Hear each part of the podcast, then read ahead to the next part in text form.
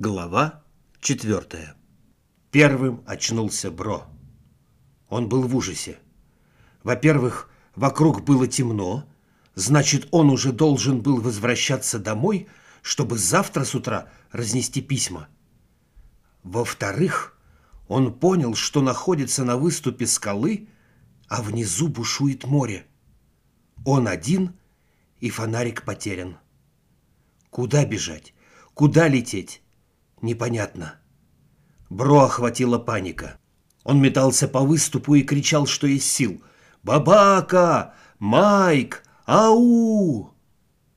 Вдруг он наткнулся на странные следы. Бро пошел по следам и нашел записку. Дальше странные следы привели его к кустам, где спали Бабака и Фроксон. Разбудить друзей не получилось. Пробежка и необходимость сосредоточиться успокоили муху. Бросил на землю и стал читать записку при свете звезд и луны.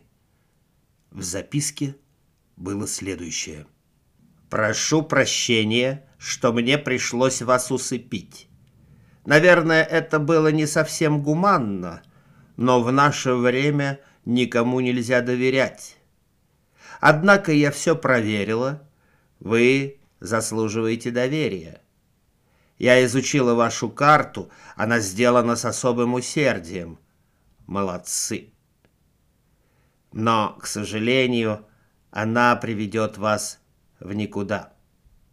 Поэтому вот координаты.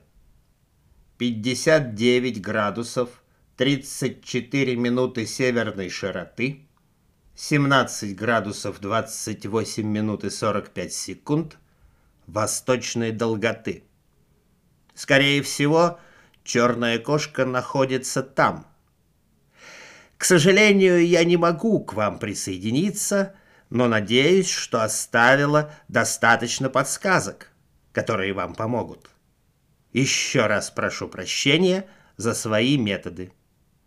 Удачи! П.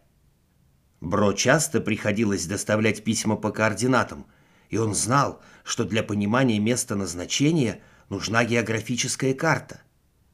Но поскольку такой карты у них с собой не было, он решил, что надо двигаться в сторону странных следов.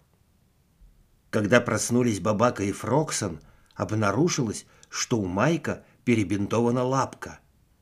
«Странно», — сказал Бро. Письме ни слова нет о твоей лапке.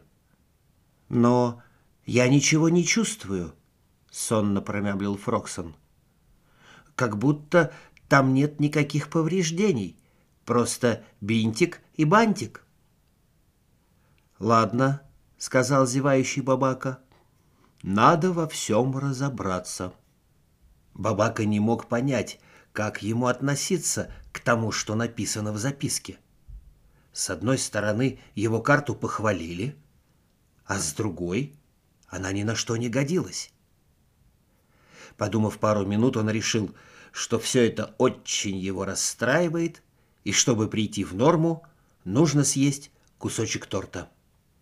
Конечно, было бы хорошо съесть домашний тортик, но поскольку это не представлялось возможным, Бабака предложил найти лесное кафе и поесть а заодно и подумать, что делать дальше. Друзья согласились, так как у них у всех урчало в животах, а корзины с провиантом, взятой из дома, у них не было. Фроксон предложил двигаться в сторону ленточек, развешанных на ветках кустов. Чем-то эти ленточки напоминали странный наряд птицы, которая накормила их грибами.